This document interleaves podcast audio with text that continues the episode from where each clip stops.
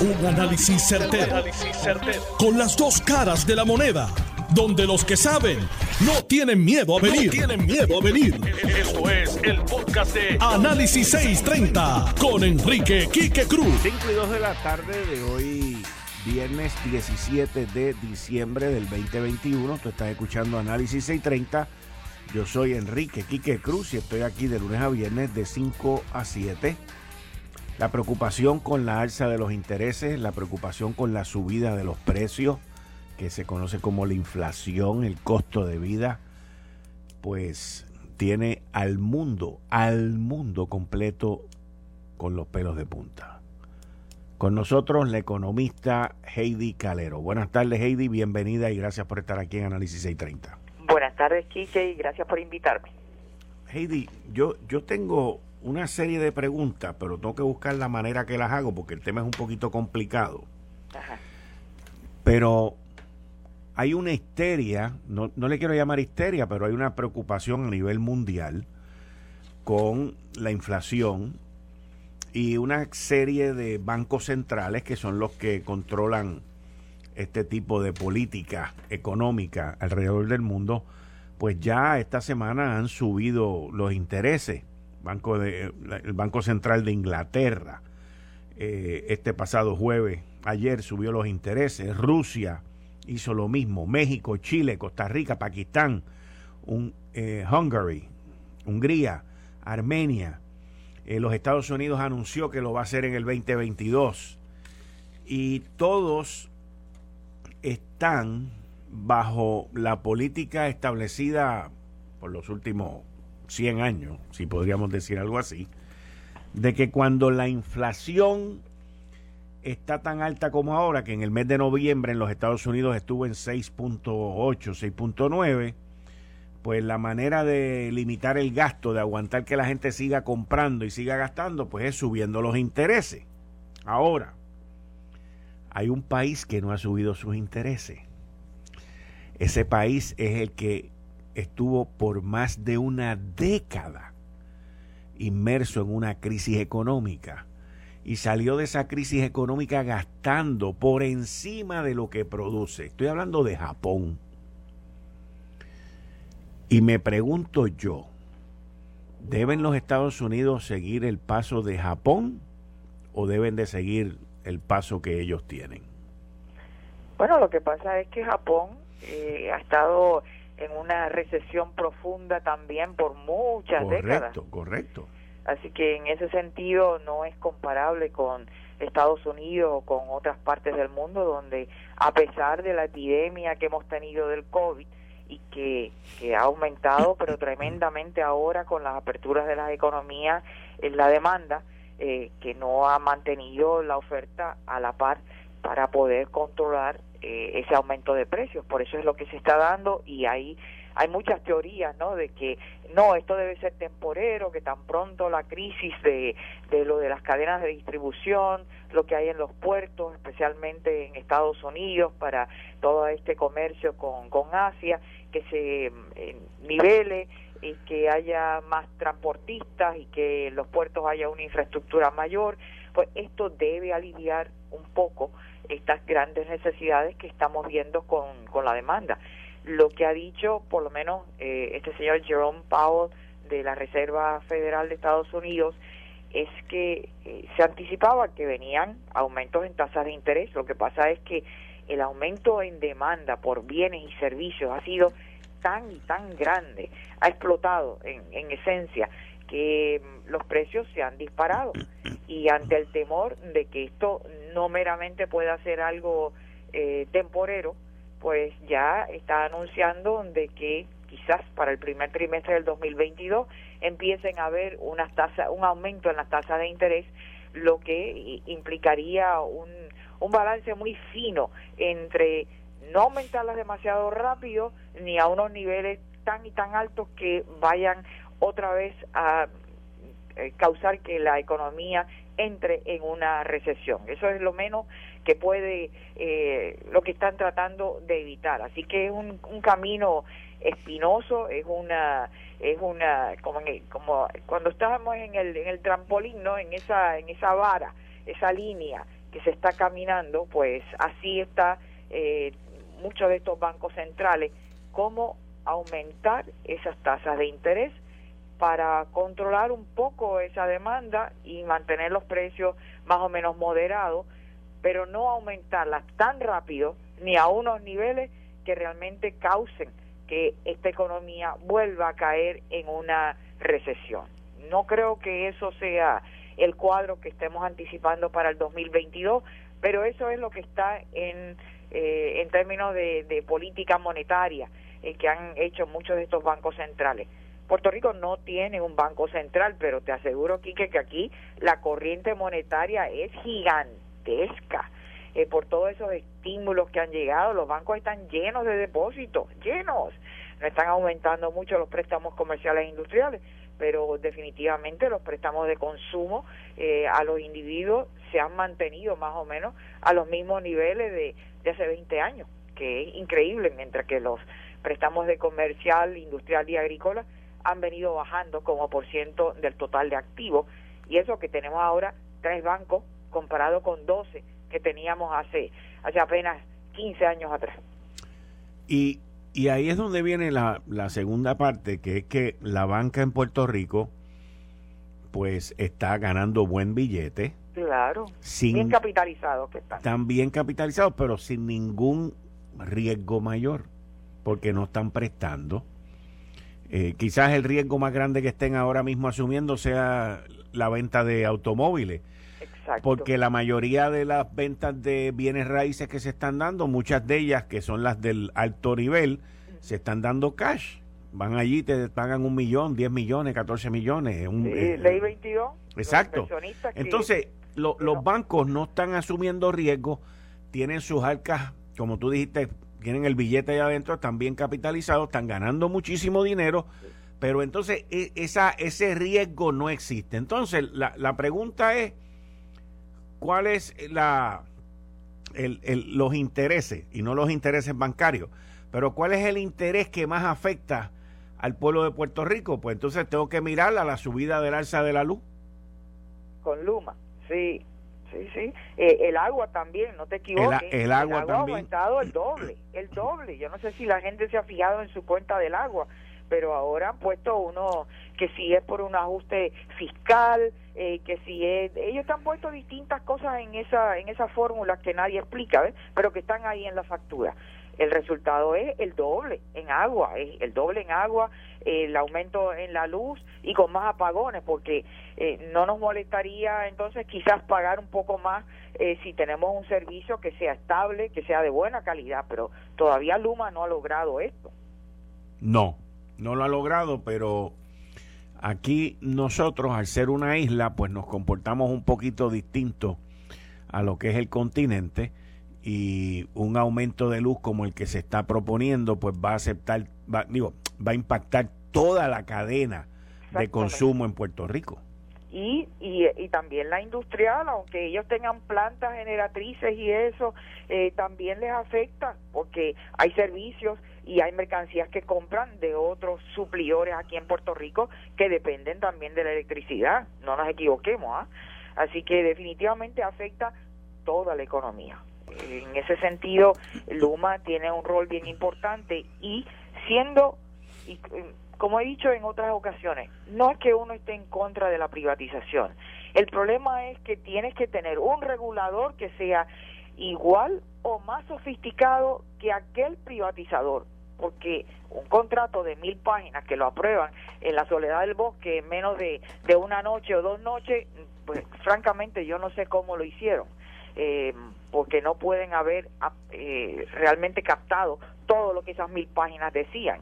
Y la APP, que debe ser el regulador, que sea el, el ente fiscalizador, eh, pues parece que tampoco tiene los recursos sofisticados como para estar detrás de, de Luma. Eh, así que estamos entre el hambre y la miseria. ¿Y qué puede esperar entonces el consumidor? de Puerto Rico eh, después de las Navidades? Porque estas cosas cuando se van a sufrir y se van a llorar va a ser después del 15 de enero. ¿Qué, qué sí, ahora estamos en, en baile, botella y baraja. Ahora es esta época, es una de las épocas más lindas en el país, tanto el clima como, vamos, las festividades, y nadie piensa en, en todo el crujir de dientes que viene a partir de, después de las octavitas, ¿no? Casi siempre las ventas, especialmente las ventas al letal, empiezan a desacelerarse en febrero, en marzo y empiezan luego a empezar a subir un poco porque es la antesala, eh, bien sea porque tienen ahí San Valentín o porque tienen las madres, eh, luego back to school, pero definitivamente aquí el consumidor ha estado y, y espero yo que continúe cauteloso. No puede estar gastando todos los estímulos que recibieron porque los depósitos están ahí en los bancos. No sé, no nos equivoquemos, ¿ah? están ahí y el consumidor puertorriqueño sí ha estado gastando, pero no creo que ha estado gastando eh, indiscriminadamente. Yo creo que lo ha hecho un poco más cautelosamente.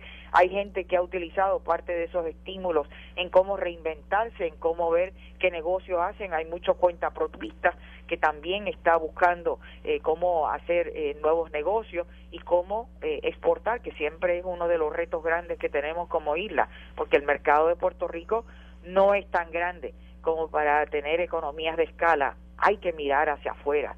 y tenemos un mercado gigantesco de puertorriqueños y de latinos que están en Estados Unidos. Y nosotros tenemos acceso libre a ese mercado, pero hay que saber cómo penetrarlo. En ese sentido, yo creo que la compañía de comercio y exportación tiene un rol importantísimo eh, en poder eh, realmente entrenar, darle con otras entidades sin fines de lucro que entrenen, que le den talleres a todos estos empresarios, empresarios jóvenes, empresarios que que se lanzan, eh, que tienen un apetito por el riesgo, pero que lo tienen que hacer, vamos, con, con pies de plomo también, porque no estamos para perder dinero. Ahora, en, en, en los 50 estados se ha visto un patrón que ha dejado a mucha gente anonadada de un punto que tocabas de mencionar ahora, los cuentapropistas, la gente que se ha ido, ha renunciado a trabajos corporativos, a trabajos en empresas para irse a montar su propio negocio y hacer lo que les gusta y lo que les apasiona. Exactamente. En Puerto Rico, ¿eso se mide? Sí, bueno, por lo menos en, una de mis cápsulas, en la voz de Heidi Calero, eh, yo, nosotros grabamos y hay el Departamento del Trabajo sí nos da estadísticas de cuentapropistas, de esa gente que está eh, trabajando por su cuenta y las últimas estadísticas que vi de hace como un mes estábamos hablando de casi 35 mil eh, cuentapropistas, que es un número eh, altísimo comparado con lo que era en años anteriores. Así que ese fenómeno también se está dando aquí en Puerto Rico. Cuando tú dices 35 mil, estás hablando de 35 mil más en, en este periodo de año. Bueno, ellos dijeron que habían 35 mil. Cuando yo lo comparo con, digamos, hace cuatro o cinco años, esto es casi cuatro veces lo que teníamos de gente que estaba trabajando por cuenta propia. Oh, wow. Okay. Así que sí se está dando el mismo fenómeno. Y como te digo, eh, hay gente que ha utilizado también los estímulos para eh, remodelar la casa, tener su oficina en la casa, muchos servicios que se pueden dar, que se dieron cuenta de que no necesariamente tienen que ir a una oficina. Así que hay, hay mucho que está sucediendo en este mercado laboral y lamentablemente pues eh, no siempre lo están entendiendo en la legislatura eh, cuando están hablando de reformas laborales que son otros parchos y otros desestímulos. Ahora en enero pues empieza 8 dólares 50 centavos el aumento salario mínimo pero les anticipo el licenciado Ruiz Delgado escribió en una columna que eh, hay que arreglar esa reforma porque no le va a aplicar a todo el mundo que antes recibía el salario mínimo o una porción de él. Pues mira, eso lo eliminaron. Así que en estos momentos no sabemos a cuánta gente le está impactando los 8 dólares 50 centavos que se van a dar enero primero del 2022. Ya, rayo, qué reguero. Es como como que estamos otra vez en, en, un eh, una brújula que, que, que no es que no no tenemos realmente un sendero claro porque las estadísticas son importantes, no serán sexy, no les dan eh, dinero, el Departamento del Trabajo pues está haciendo lo mejor que puede, la Junta de Planificación está bajo la bota del Departamento de Desarrollo Económico cuando antes en su día eh, era una de las joyas de la corona, donde era una entidad que, que realmente eh, tenía gran discusión de, de, proyectos de estrategia de desarrollo económico, la parte social, pues nada de eso, eso estamos ahora como, vamos, como un ratoncito muy tímido en, en, dar unas estadísticas ahí, ni siquiera la Junta de Supervisión Fiscal o la legislatura está tomando en cuenta las proyecciones que hace la Junta de Planificación. A veces están muy, muy diferentes a lo que la Junta de Supervisión Fiscal está dando en su plan de ajuste.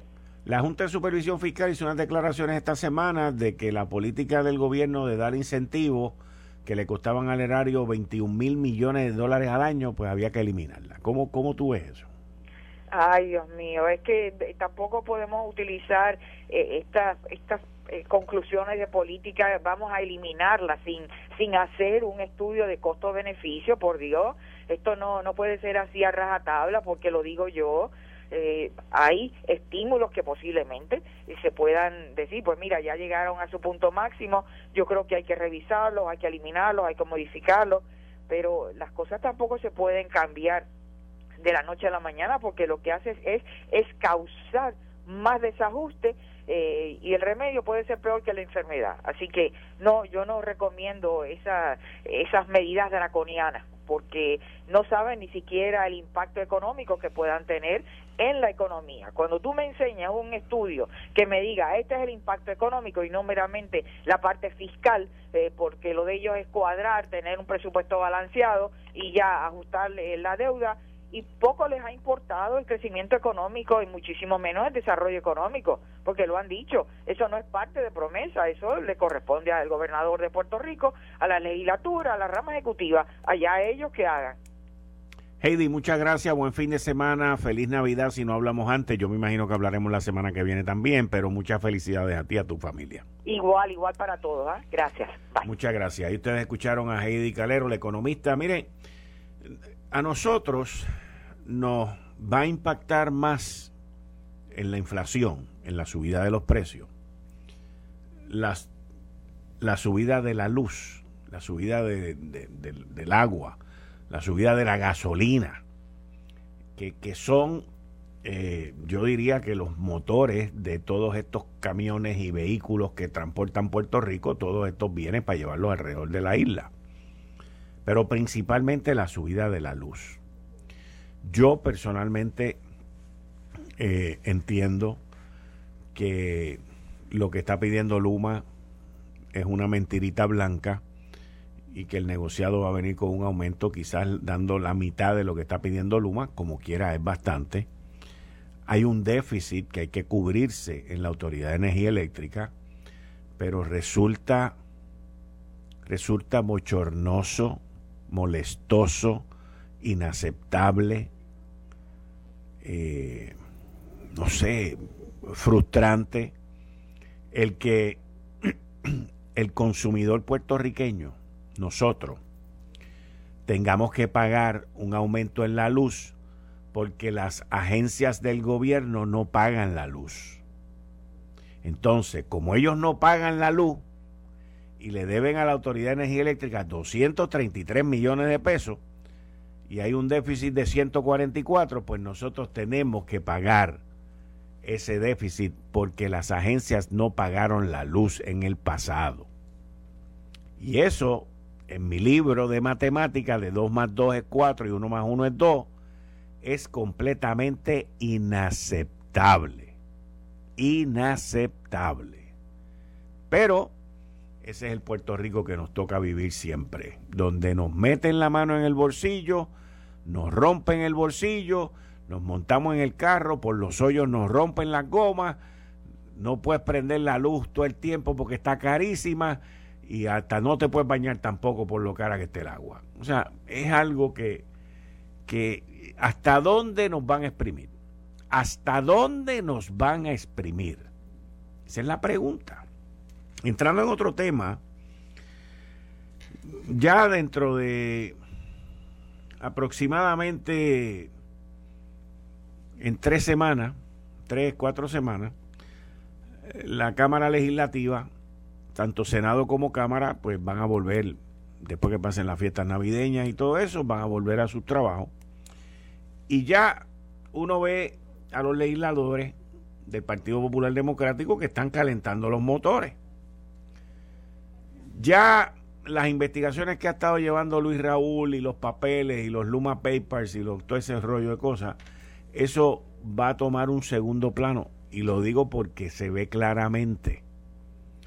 Y lo que va a tomar primer plano van a ser los arrestos que se han llevado a cabo de alcalde, pero principalmente el arresto de Oscar Santamaría.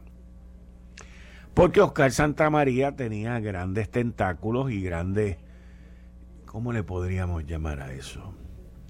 Grandes conexiones en el Capitolio.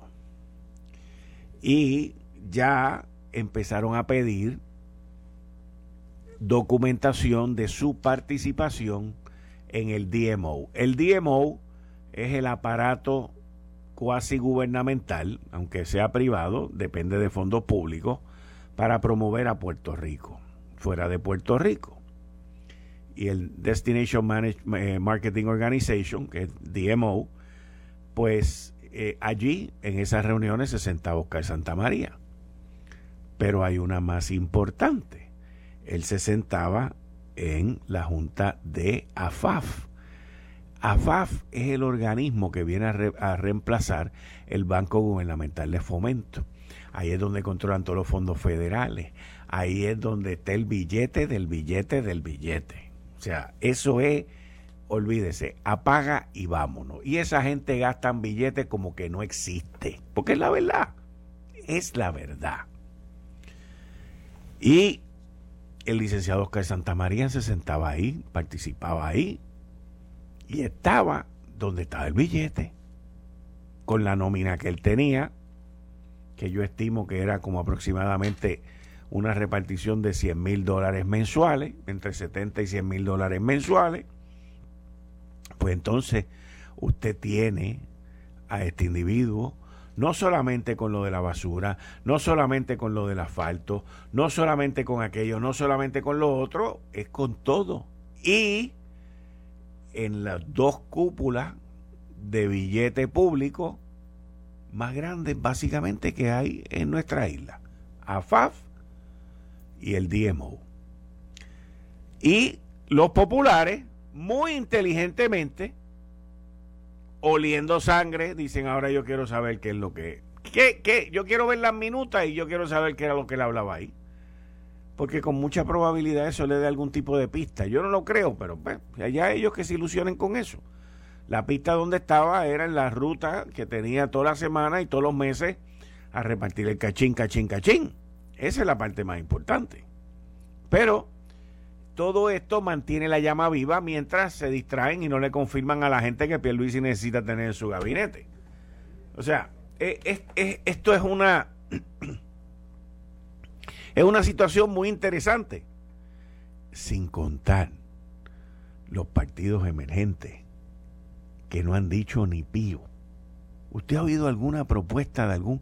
Bueno, por lo menos puedan escribirle una cartita a Santa Claus a los Reyes Magos, ya que no tiene más ninguna otra idea. Pero usted ha oído a alguien, a alguien de los partidos emergentes, a alguien que diga algo, algo, algo.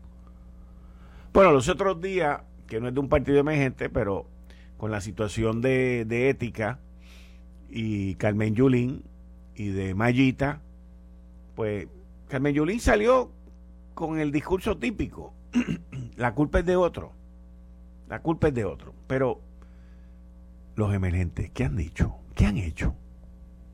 ¿Qué han propuesto? Si están esperando a que la semana que viene Santa Claus les traiga ideas y después vengan los Reyes Magos y les traigan más ideas, para entonces ellos analizarla y ver cómo nos las presentan a nosotros, se ve el cuatrienio completo. Porque ellos lo que quieren es impulsar la reforma sin reforma. La reforma laboral sin labores. Eso es el propósito de ellos. Más paga, más beneficio, menos horas de trabajo. Esa es la verdad. Esa es la verdad propuesto por ellos. No es por más nadie. Por ellos. Eh, estás escuchando el podcast de Noti1. Análisis 630 con Enrique Quique Cruz. 5 y 32 de la tarde de hoy. Viernes 17 de diciembre del 2021. Tú estás escuchando Análisis 630. Yo soy Enrique Quique Cruz y estoy aquí de lunes a viernes de 5 a 7. Se nos unen ahora, como todos los viernes, Juan Luis Camacho vía telefónica y el licenciado Anthony Maceira. Bienvenido ambos. Conéctalo por ahí. Buenas tardes, Quique. Buenas tardes, Juan Luis. Al equipo aquí del estudio, el público que nos sintoniza. Saludos, Anthony, aquí, que a los muchachos de Notiuno y al país entero. Bueno, el alcalde de, el ex alcalde de Aguabuena se declara culpable ayer, le dan el negocio, ahora se llama ese el, el PLI en, en, en la, ¿cómo se dice PLI en español? Este, el pliego. El pliego. No, pero no PLI, o sea, me declaro culpable o me declaro inocente. La alegación. La, alegación, el PLI. Pues ahora le, él, le dieron el, el PLI clano, el PLI cano, perdón, la alegación cano. Me declaro culpable, lo único que este yo me imagino que no grabó a nadie. El otro se acabaron los tapes grabando, pero eh, el alcalde de Aguas Buenas. Y pues, este no se fue a concierto, este se fue a, este alegadamente a fumar marihuana. Exacto, sí, para coger un break, porque ya después de cuando le toque la vaina no va a poder fumar marihuana más. Este, pero la, la, la cosa, lo que traigo el tema es que esta semana como que no hubo mucho movimiento en el bullpen, sino que sacaron a este, que es un ex alcalde inclusive, porque él estuvo ahí hasta el 2016. Este, ¿cómo, cómo ven ustedes dos el movimiento de los federales esta semana, porque lo tenemos que analizar semanalmente, el movimiento de los federales esta semana, y si podríamos ver legisladores que ahora mismo están cooperando en el Capitolio. Uno a la vez, porque se están chocando cuando están hablando. No, ¿quién empezar? Pero empiezo yo. Dale tú, dale tú. Pues mira, yo yo estoy seguro que deben haber en el Capitolio dos o tres eh, dispuestos a, a buscar un acuerdo de colaboración. Eh, si, si, tan, si tan adentro llegaron los tentáculos de este señor Santa María. Eh, en el caso de, del alcalde de Aguas Buenas, yo estoy como estaba la semana pasada el compañero Juan Oscar Morales, que estaba allí en el vestido conmigo, igual de sorprendido. Claro, eh, tengo que decir que Luis Ajoyo es un amigo, eh, no, no es el tipo de, acto que jamás yo hubiese pensado del, del alcalde de Aguas Buenas. Eh, y una vez más me reafirmo en que esto es un asunto que no tiene color, es un asunto de, de fallas morales de los individuos. Eh, siempre se ha humorado de, de, un sinnúmero de alcaldes, se ha humorado de varios legisladores. Eh, yo creo que el, los federales en esta ocasión no les ha temblado el pulso, pero han sido claros, este es el momento de negociar y todos los que han dado un paso al frente, pues tienen cierta ventaja.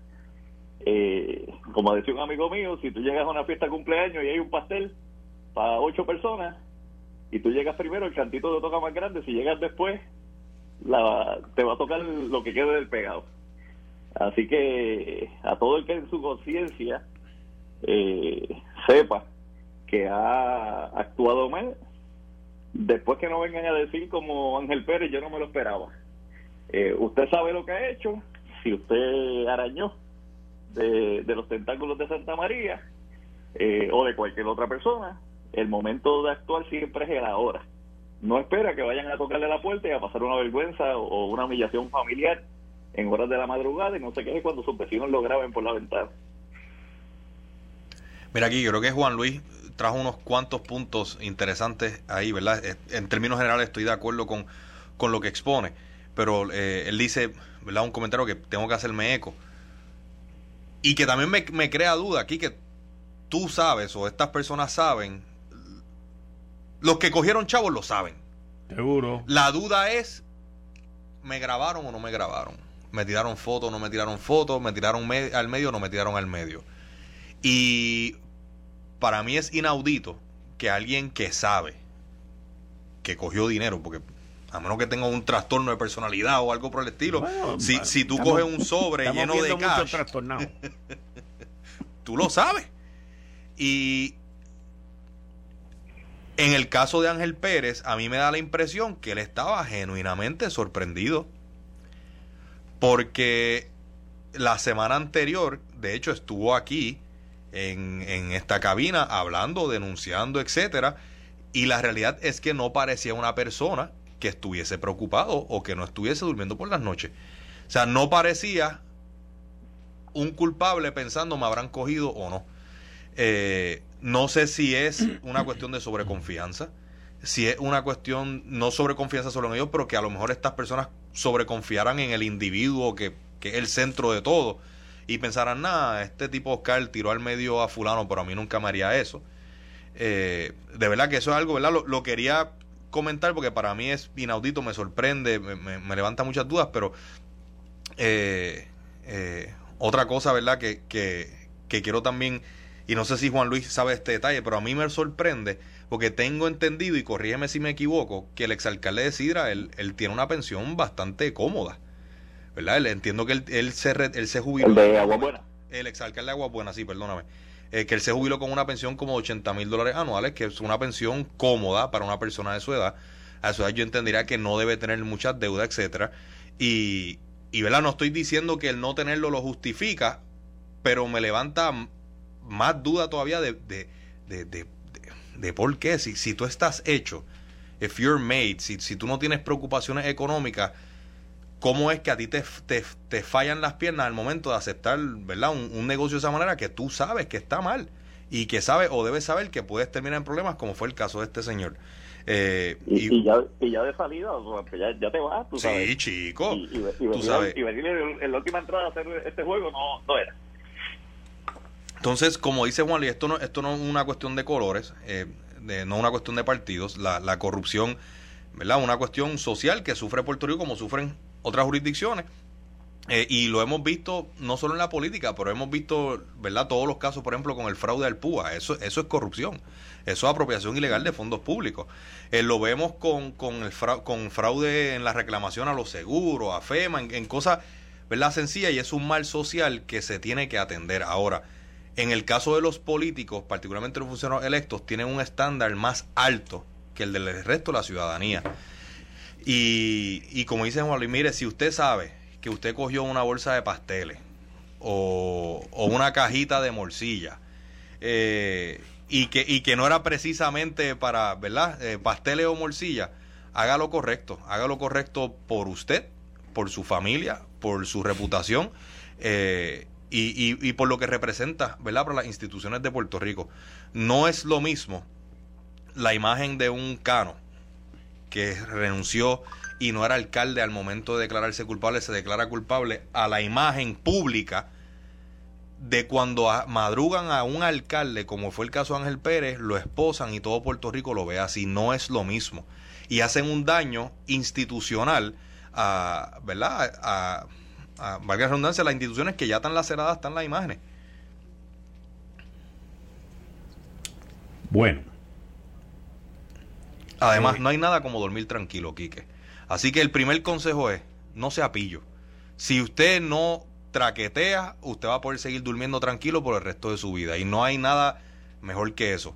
Pero si usted ya traqueteó, y particularmente si fue con este individuo, pues mire, eh, busque some closure y vaya y haga, haga lo correcto. Y duerma peinado, tengo un cepillo de dientes al lado de la cama y te cago palito por Mira, y otro comentario. Eh, sí me ha parecido interesante la estrategia de, Fiscalía Federal eh, en estos casos. Pues como dice aquí, que han, en, esta, en esta ocasión ellos se han asegurado de que públicamente la gente sepa que hay una diferencia entre si tú cooperas o, o inclusive si te declaras culpable, así, así te tienen que ir a arrestar. El Cano tuvo el negocio de los negocios, eso lo hemos hablado aquí, es, es eh, ¿verdad? Ese abogado hay que reconocerle que negoció algo tremendo. Pero el exalcalde de Aguas Buenas, no, ¿verdad? Desconocemos cuál será al final la, recomendación o, la sentencia que le impongan, discúlpame, pero no sufrió la vergüenza de ser arrestado en su casa, etcétera, ¿verdad? Eh, distinto al ayudante del alcalde de Trujillo Alto y el exalcalde de Guaynabo, Ángel Pérez, que lo fueron a buscar a casa y le hicieron la humillación pública. La Fiscalía Federal se ha asegurado que el, pueblo y los implicados, posibles arrestados, sepan, mire, el trato va a ser muy distinto si usted se entrega a si nosotros lo tenemos que ir a recoger. Bueno, hay, hay muchos rumores, hay muchas situaciones ahí, pero vamos a ver. Juan Luis, si tú quieres comentar esto, porque es más PNP que otra cosa, pero le tengo que preguntar a Anthony eh, sobre los procesos que se están llevando a cabo en Guaynabo. ¿Cómo tú ves eso, el caso, la decisión de la jueza? Cataño, Cataño. Perdón, Cataño, Cataño, que le dio 48 horas a, al, directorio para que conteste. ¿Cómo tú ves eso? Pues mira, aquí que aquí eh, tengo que empezar diciendo que creo y me sostengo, y lo dijimos aquí anteriormente, que los partidos políticos tienen una obligación de filtrar los candidatos que aparecen en sus papeletas. Los partidos políticos son, entre muchísimas otras cosas, la plataforma para que ciudadanos lleguen a posiciones de poder. Y como tal, tienen una responsabilidad de ir un poquito más allá de una hoja de cotejo de, de, de, de, si radicó planilla, de si no radicó, de si tiene deuda o no tiene deuda. Tienen un deber de ir un poquito más allá para filtrar a quién ellos le proveen esa plataforma para aspirar a, un puesto electivo. Tienen, mi opinión, que indagar en las finanzas, asegurarse que no es solamente si radicaste planilla, es que tus ingresos cuadren con tus activos y pasivos, que tu estilo de vida se entienda. Eh, idealmente, yo haría o entendería que se debe hacer una evaluación similar a la que se hace a los nominados en el Senado, que Juan Luis sabe de esto, ¿verdad? contratan hasta un investigador, Quique, que va a ir a entrevistas a, tu comunidad, tus vecinos, tu, tu ¿verdad? Eh, eh, colegas de trabajo, etcétera, eh, indagan en las finanzas, se requieren unas cosas, ¿verdad? Habiendo dicho eso, está el otro aspecto que es el asunto procesal. En, este caso, en síntesis, la jueza Rebeca de León resolvió que la notificación al licenciado Gabriel Sicardó fue defectuosa en tanto y en cuanto no le expone las razones por las cuales no cumple con el reglamento y por ende fue descalificado. Eh, no entró en decir si el proceso era o no válido, no se entró a, a, ver la legalidad o, constitucionalidad del reglamento. Meramente se limitó a decir que la notificación era nula porque en esa notificación había que decirle al licenciado las razones por las cuales él incumplía con el reglamento. Eh, no tengo el lenguaje exacto, Quique, pero básicamente lo que dice el artículo 66 del, del reglamento es que el, el, comité evaluador tiene la, ¿verdad? tiene la facultad de evaluar, valga la redundancia, a los candidatos, eh, asegurarse que son idóneos y que, su, y que aparecen en la papeleta básicamente no laceraría la imagen o los intereses del, del, del partido. Ahora, también dice que quien aprueba esa recomendación o no es el directorio del, PNP.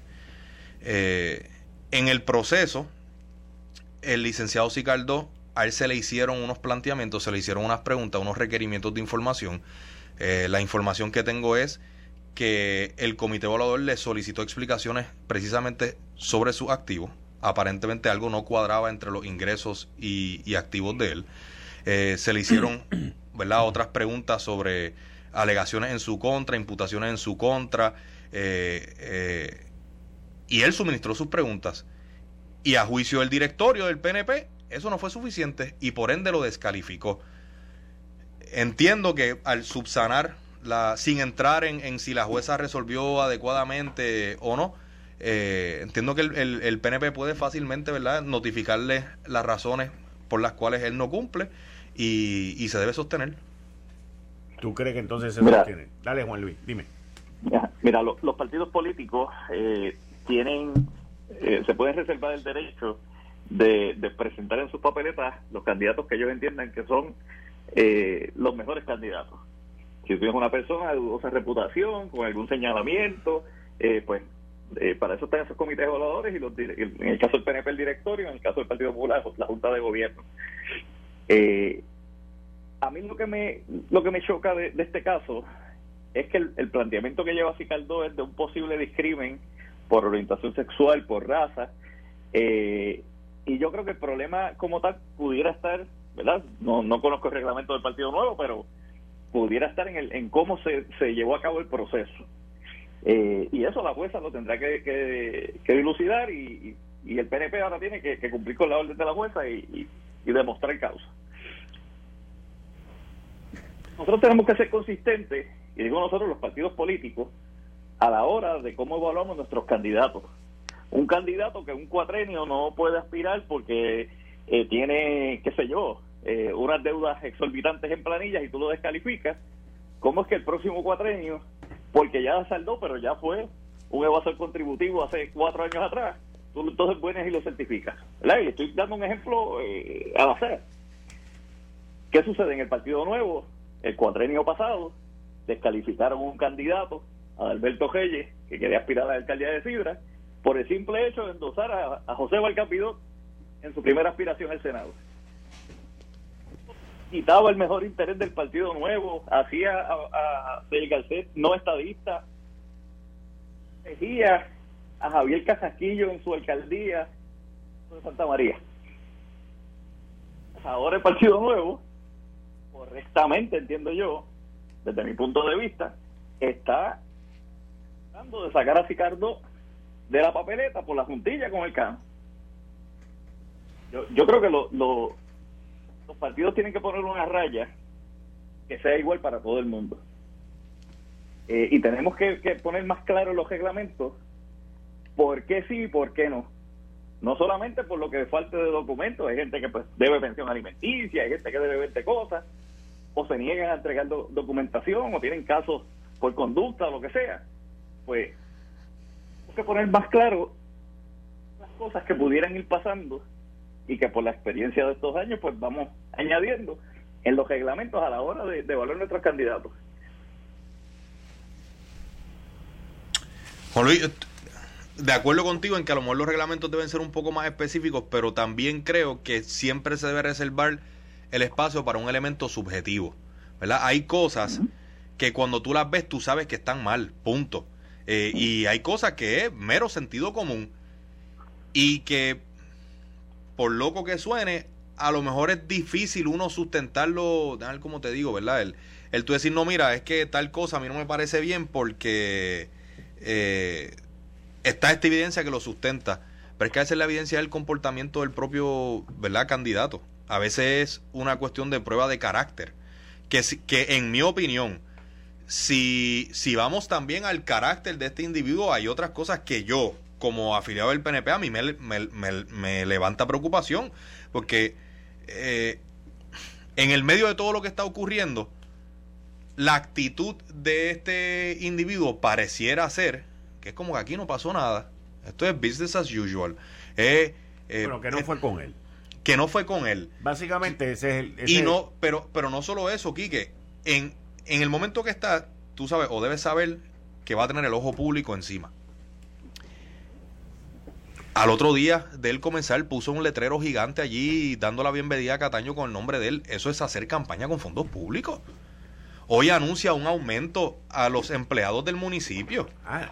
Sí, hoy, hoy anunciaron, hoy anunció un aumento a los empleados del municipio y se ven ciertas actitudes, eh, vi en otro, en otro medio, ¿verdad? Y, está siendo investigado por ética, ética gubernamental al final del día eh, eh, resolverá si en efecto ocurrió o no, pero aparentemente tiene abierto dos investigaciones de estar utilizando contratistas del municipio para hacer campaña en horas laborables. Y aun cuando él tiene en el caso en un caso criminal porque en un caso administrativo que lo que es ética el estándar es distinto. Pero en, el tema puramente penal él, es inocente hasta que se le pruebe lo contrario. En el político no. Y en el político la actitud de él pareciera ser que viene con más de lo mismo. Y eso son cosas que que yo quisiera que mi partido cuando la vea diga no no olvídate este tipo no tiene puede haber entregado las planillas, puede haber entre... pero no tiene el carácter necesario para aparecer en mi papeleta. Yo no quiero un tipo así en mi papeleta, porque es una cuestión de tiempo que es un problema. Y por eso creo que los partidos siempre se deben reservar el, ¿verdad? el espacio para que haya un criterio subjetivo. Claro. También que tenga las salvaguardas para que no sea un abuso discrecional de poder de que si meramente, por ejemplo, en la carrera de Guainabo quieren favorecer a X o Y candidato por encima de los demás, puedan despacharlo sin ningún tipo de justificación. Y ese fino balance es el reto que tienen los partidos políticos de, poder alcanzar, eh, pero no porque sea difícil significa que no lo tienen que hacer. Yo, yo lo que veo en los partidos y en otras organizaciones, porque mientras tú hablabas, yo me acordaba del reglamento de la Federación de Voleibol Profesional de Puerto Rico, y la controversia que hubo con la jugadora de voleibol que estaba embarazada. y que el reglamento decía una cosa y pues se decidieron dejarse llevar por el reglamento. Y, y eso es bien conveniente para cualquier organización, ya sea partido o deportivo o lo que sea, que el reglamento dice esto y no se puede hacer más nada. O sea, es bien conveniente el, el tú utilizar esa defensa cuando todos sabemos que lo obvio y lo lógico pues está ahí y la junta de directores lo puede cambiar. En este caso el directorio del Partido Nuevo Progresista decidió irse con una decisión completamente distinta e irse en contra. Pero aquí cuando un directorio hace algo distinto, la gente entonces empieza con la palabra democracia, yo quiero votar, yo quiero esto, yo quiero lo otro, pa, pa, pa, pa, pa. Mira, Cataño es un municipio que yo creo que esta es como la tercera vez que se ha visto envuelto en escándalos de corrupción. Alguna piquita buena hay allí porque siguen yendo allí a hacer eso. O sea, algo, algo hay allí, algo dulce hay en esa, en esa alcaldía allá arriba, en ese penthouse mirando hacia San Juan, que, que lleva a esta gente a, a, estar en, en, en, una situación que lo que hace es continuar eh, atrasando lo que se tiene que hacer en el municipio. Porque si tú tienes un alcalde o una alcaldesa, porque no tiene nada que ver con una cosa u otra, pero si tú tienes un alcalde o una alcaldesa que lo que está pendiente es al viernes o al lunes cuando le vayan a entregar los cinco mil pesos, los dos mil pesos que le entregaban al cano, que lo que está pendiente es en el reloj, en la camisa, en la vaina, en la jorobeta, pues esa persona no puede estar pendiente al municipio. O sea, no tiene su cabeza en su trabajo. Y eso es, lamentablemente, una, una característica, en muchos casos, que se escogen y se eligen personas que nunca han estado capacitados y de momento tú le entregas un presupuesto de 30 millones de pesos. Sí. O de 50 millones de pesos. Persona, entonces esa persona se codea con el contratista tal. Y el tipo llega allí con el reloj, el Mercedes y la vaina y tú dices, contra, yo le doy el contrato a él. Y mira cómo él está. Y el tipo se pone el reloj y llega en el Mercedes o llega en el carro que sea para que tú lo veas también porque tampoco se tapan.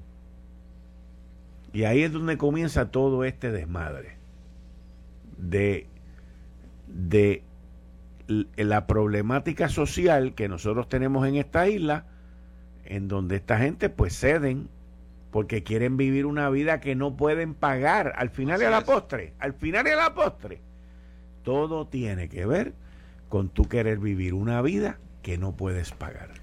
Quique, pero y, y eso Totalmente de acuerdo. Pero eso es una decisión que cada individuo tiene que tomar. Si usted es una persona que quiere andar en un Mercedes o por no darle promoción a una marca, en, algún vehículo de lujo, que, que quiere tener relojes de 10 mil, 15 mil dólares, pues lamentablemente usted no puede ser funcionario público. O tiene que decidir, yo voy a ser funcionario público por 4 o 6, eh, por 4 o 8 años, eh, voy a pausar mis aspiraciones económicas porque tengo un deseo de servir o porque yo, yo sueño con ser alcalde, yo quiero ser, pero no puedes pretender tener, ¿verdad? La, ser un funcionario público y al mismo y al mismo momento darte ese estilo de vida. Cuando usted decide ser funcionario público, usted automáticamente está renunciando a otras cosas, a, ciertas libertades, hasta un grado la privacidad, eh, ¿verdad? Cierto elemento, y entre eso está el poder alcanzar un estilo de, económico eh, más alto. Esto fue el, podcast de Notiuno. Análisis 630 con Enrique Quique Cruz. Dale play a tu podcast favorito a través de Apple Podcasts, Spotify, Google Podcasts, Stitcher y notiuno.com.